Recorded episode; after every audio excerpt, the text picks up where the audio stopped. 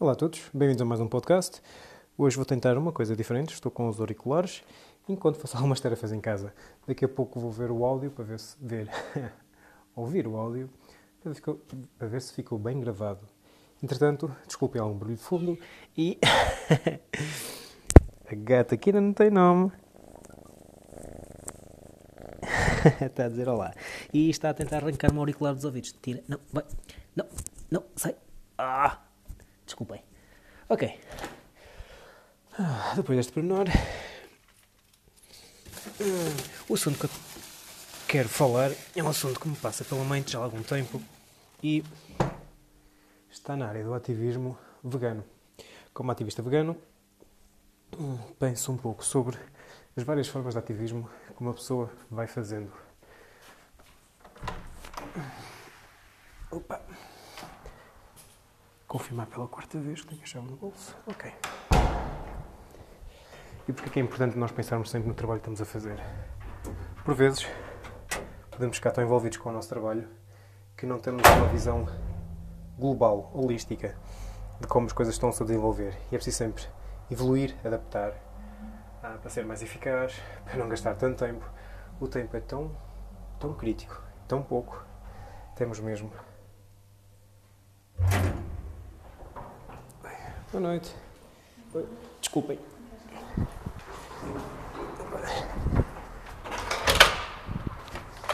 Como estava a dizer, o tempo, agora estou no exterior, espero que o áudio não fique muito mal.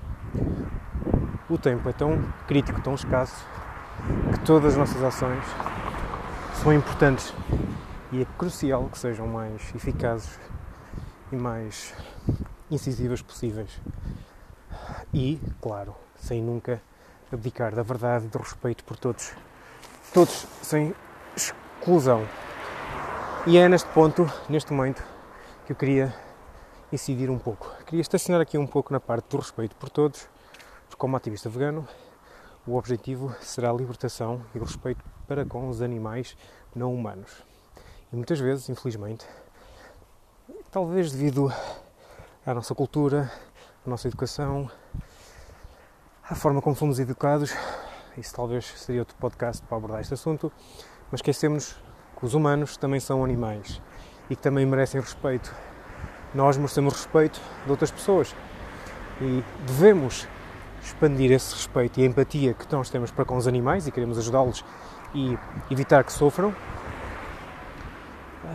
E devemos também expandir essa empatia aos seres humanos. E para ser mais preciso, infelizmente acontece, um, a quem trabalha na agropecuária, atenção, e faço aqui uma clara distinção entre agropecuária e agricultura. Por vezes já tive argumentos de que ativistas veganos estão contra agricultores e é totalmente o oposto. Aliás, são os agricultores a quem mais agradecemos pela comida que porque depois, como veganos, a nossa alimentação é totalmente baseada em quem é que cultiva as plantas? Os agricultores. E, eu não sei se foi propositadamente ou não, a agropecuária associou-se muito e avincadamente, ou afincadamente, afincadamente, à agricultura. E uh, qualquer pessoa que conheça um pouco a agricultura sabe que, infelizmente, os lucros da agricultura e do agricultor que reside na aldeia ou em, em zonas uh, urbanas, não urbanas, rurais, vá, não é tão beneficiado pelos subsídios que são dados à agropecuária, à indústria do leite, da carne. Infelizmente isso não acontece. Se acontecesse, teríamos maior acesso a leguminosas e vegetais perdão, e fruta a um preço mais acessível e os agricultores teriam melhores rendimentos, muito melhores rendimentos. Um, talvez a Associação Agricultura dê um ar mais amistoso e, e mais do lado da sociedade uh, se, ao invés de estar isolado, ou seja, se tivéssemos agropecuária apenas, talvez fosse mais difícil a, a agropecuária ter o apoio da população. Como está associada à agricultura e, ainda bem, a agricultura é vista como algo louvável, já foi mais, mas penso que está a recuperar. Então talvez seja feita essa associação. Ou inconscientemente associamos que criar animais uh, faz parte da agricultura, assim como criar batatas ou semear batatas cultivar batatas, que não são coisas uh, semelhantes.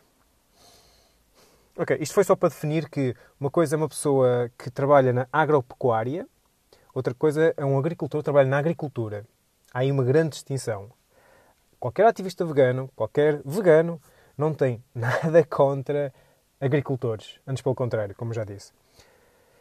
Infelizmente, existem pessoas que têm coisas, têm coisas, têm algo contra os um, quem trabalha na agropecuária. Trabalhadores de matadouro, criadores de gado, pessoas que vivem à custa dos animais. Eu compreendo o porquê desta, desta aversão e deste, deste não gostar destas pessoas. É importante salientar que porque estas pessoas, quem trabalha nesta área, também não são más pessoas e também merecem respeito e compaixão. Eu sei que aquilo que fazem é tão horrível, aquilo que se passa no matadouro, aquilo para que estes animais foram criados, é de tal forma horrível que a maior parte da população nem sequer suporta ouvir falar sobre o assunto. Aliás, chega ao ponto onde já, já me aconteceu em algumas refeições, e eu por muitos anos, mais de 10 anos, fui aquilo que chamo de um vegano passivo, estou no meu canto, não falo com ninguém sobre o assunto, nem sequer quero falar sobre o assunto, mas basta, basta estar presente num jantar onde as pessoas estão a comer animais e gera-se, quando há aquele silêncio sem tema de assunto e as pessoas olham um pouco para mim para ver aquilo que eu estou a comer, gera-se um ligeiro desconforto. Ou quando perguntam o que é que eu estou a comer ou porque é que não como um bife, eu simplesmente digo sou vegano, não, como animais. Gera-se um desconforto e uma tensão no ar incrível. Só por isto, só por estar presente. Depois ao ponto onde as pessoas nem sequer querem ouvir o que se passa no matador. Só os sons são assustadores. E depois vêm as imagens. E seja uma, um matador que cumpre todos os requisitos legais, seja um matador ilegal, o animal sofre imenso. O animal literalmente grita pela vida. É um local cheio de sangue derramado injustamente, desnecessariamente. É horrível. Aliás, algumas pessoas, enquanto eu estou a descrever esta, esta situação, sem entrarem em termos muito gráficos, hum, as pessoas ficam nervosas, ficam irrequietas e não querem ouvir. Não sei se será o sentimento de culpa, que acredito que uma parte das pessoas não são culpadas por isto. Eu não culpo as pessoas por comerem animais. É, uma, é algo que nós aprendemos com a sociedade e com o tempo uh, foi-se entranhando, enraizando na nossa cultura de tal forma que nem sequer o questionamos. Daí ser tão difícil para muitas pessoas deixarem de comer animais. E da mesma forma, porque trabalhar no matador é algo tão normal, esta violência é tão normalizada que para eles e elas é totalmente normal o que fazem. E eu conheço pessoas que trabalham no matador, conheço criadores de animais, conheço pessoas que comem animais e são boas pessoas, é boa gente. São pessoas com valores, são pessoas que, se puderem, ajudam o próximo, humano e não humano. Eu acredito, não basta dizer que eu acredito, eu sei que há pessoas que trabalham na agropecuária, criadores de animais, que tratam muito bem os seus animais. Mesmo muito bem. Isto pode incomodar alguns ativistas, mas é verdade.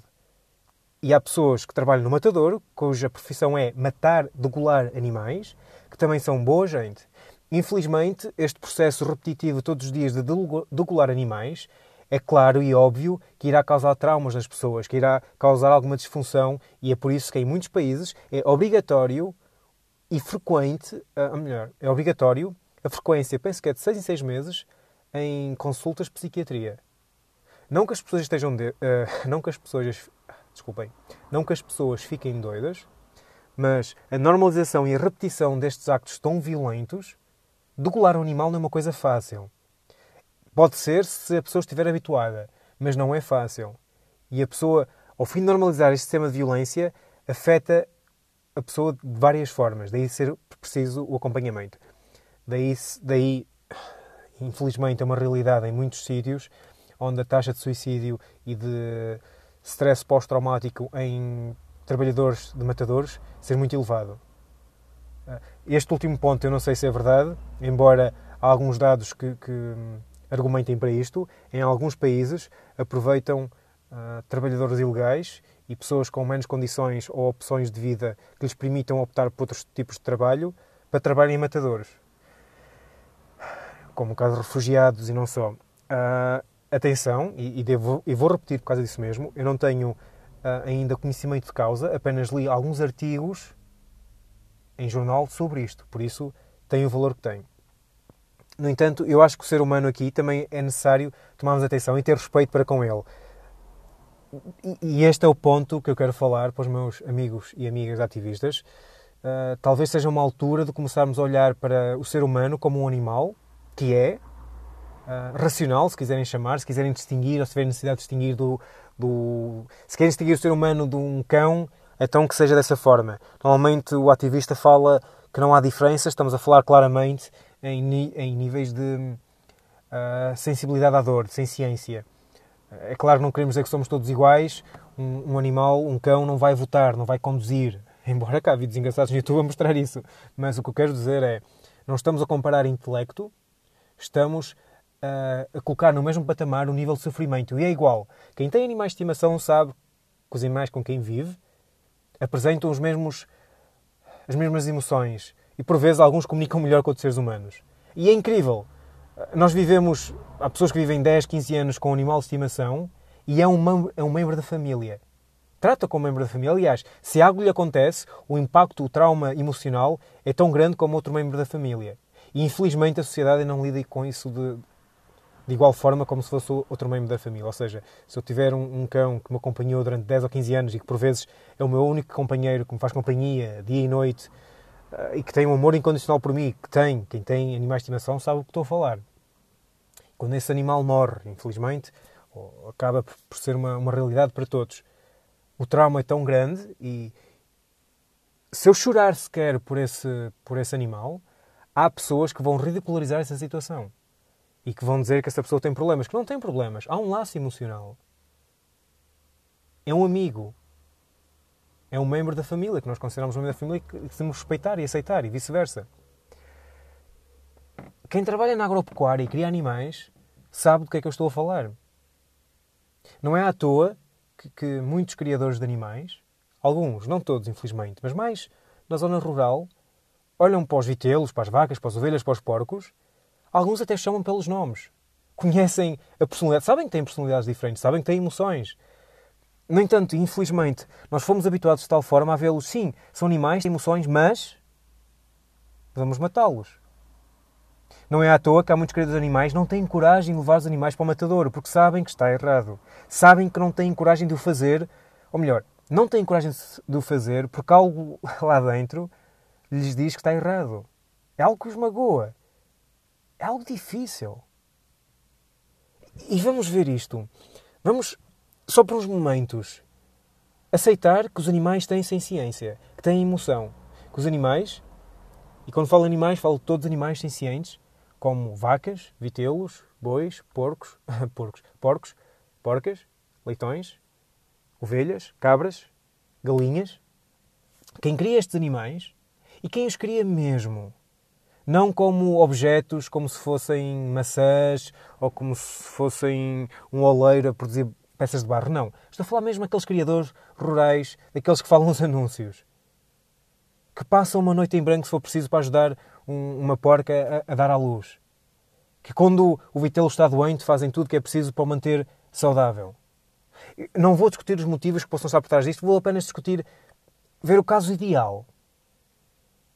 Onde a pessoa faz os seus possíveis, perde noites de sono, acorda de madrugada, abdica de tempo da sua família para estar com estes animais, para os ajudar, porque gosta deles. Reconhece que eles têm personalidade característica de cada animal, são individuais. Reconhece que têm birras, que estão felizes e que também estão tristes. E, a cerca de um terço da idade, muitas vezes sem chegar à adolescência, pegam nesse animal, que cuidaram, que sacrificaram tanto por ele, e levam para um local horrível, onde aguardam a sua morte, onde são mortos, quando lhes passa uma faca pelo pescoço para lhes retirar todo o sangue do corpo.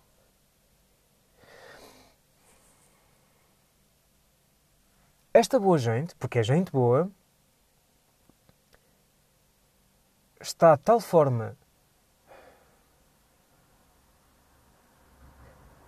Eu estou a tentar encontrar a palavra, mas honestamente não estou a lembrar-me da palavra.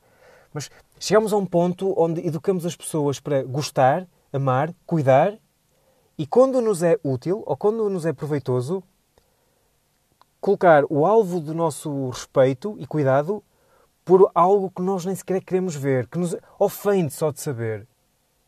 Eu já assisti a, a criadores de animais a levar os animais para o matadouro e quando passam por nós pessoas que estão a fazer vigília e, e que respeitosamente nos afastamos não nos permitem aproximar, olhar para o lado.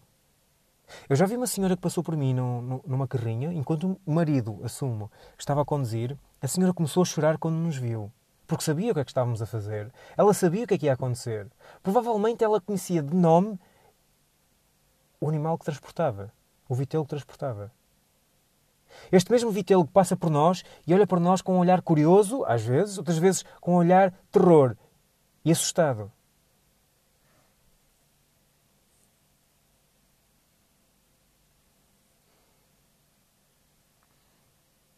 Em eventos de rua, eu cheguei uma vez a falar com um casal, pessoas incríveis, como muitos são.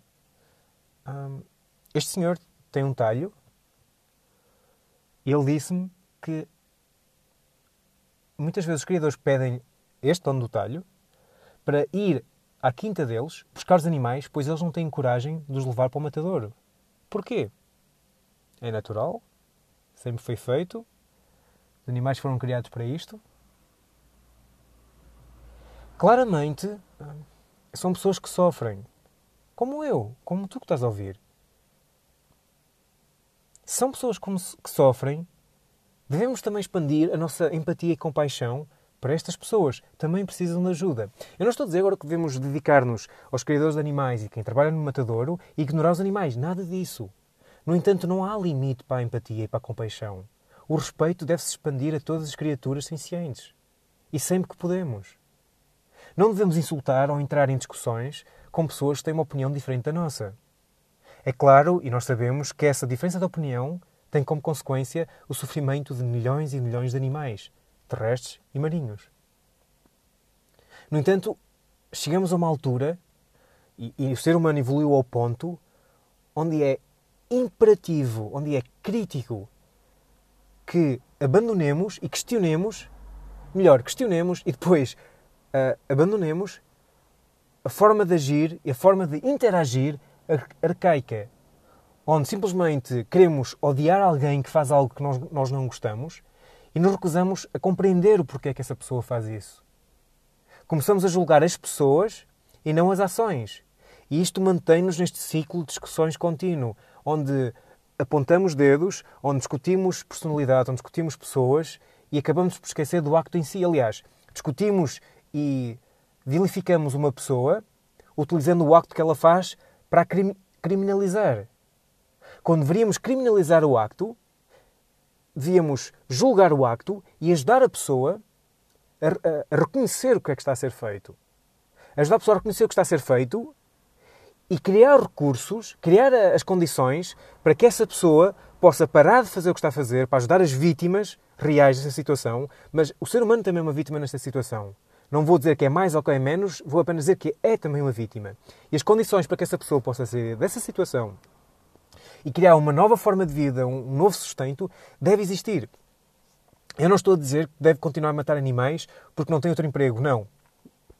Há uns anos atrás chegou o MP3 que aboliu por completo o, o, o disco vinil e o CD. E não foi por causa disso que alguém se preocupou em dar emprego a quem trabalhava nestas áreas. Ainda existe alguma destas áreas uh, em, em, para nichos mais pequenos, mas não tem nada a ver com o que havia há 20 anos atrás. Há 20, há 40 anos atrás. Uh, o, o, mercado do, do disco vinil era enorme e foi abolido pelo CD, pelo MP3, pelo MP3 pela internet. ninguém se preocupou com estas pessoas. E estas pessoas tiveram que fazer da vida e trabalhar para encontrar outras situações. Eu sei que a, a indústria da carne e do, e do, leite é uma coisa tremenda, enorme. Envolve mais consequências, envolve mais famílias, mais pessoas. Tanto famílias de animais, não humanos, como humanos. E é necessário encontrar uma solução para todos. E nós temos que nos esforçar mais para ajudarmos uns aos outros. Por favor, já chega de apontarmos dedos a, a quem não age como nós. Temos que sim lembrar e expressar e colocar em aberto e, e mostrar, consciencializar, consciencializar as pessoas para aquilo que está a ser feito. O que estamos a fazer animais é inaceitável, é horrível, é, é arcaico. Ainda não vi um filme de terror neste mundo que fosse tão horrível como aquilo que acontece no matadouro. Devemos informar as pessoas. Com respeito. Conversar, dialogar com as pessoas. Quem consome animais, que tem o poder do dinheiro, onde é gerada a demanda, para que sejam criados mais animais e sejam mortos mais animais, mas também as pessoas que trabalham nesta área, que ganham dinheiro através deste, deste sistema, que também compreendam o que está a ser feito e comecem a procurar alternativas e que sejam ajudados e criadas as condições para que estas alternativas surjam.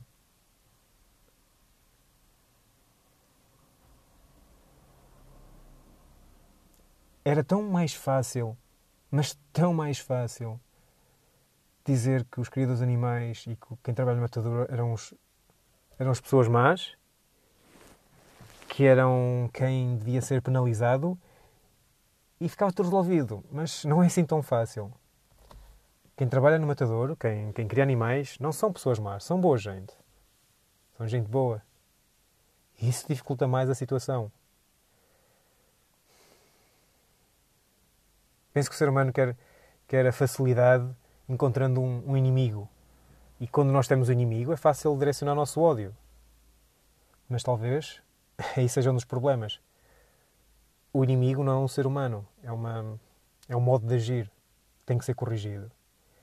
E o ódio, embora seja fácil e, e arde bem, tem que ser alterado, tem que ser mudado para compaixão, para respeito. Pensem nisso.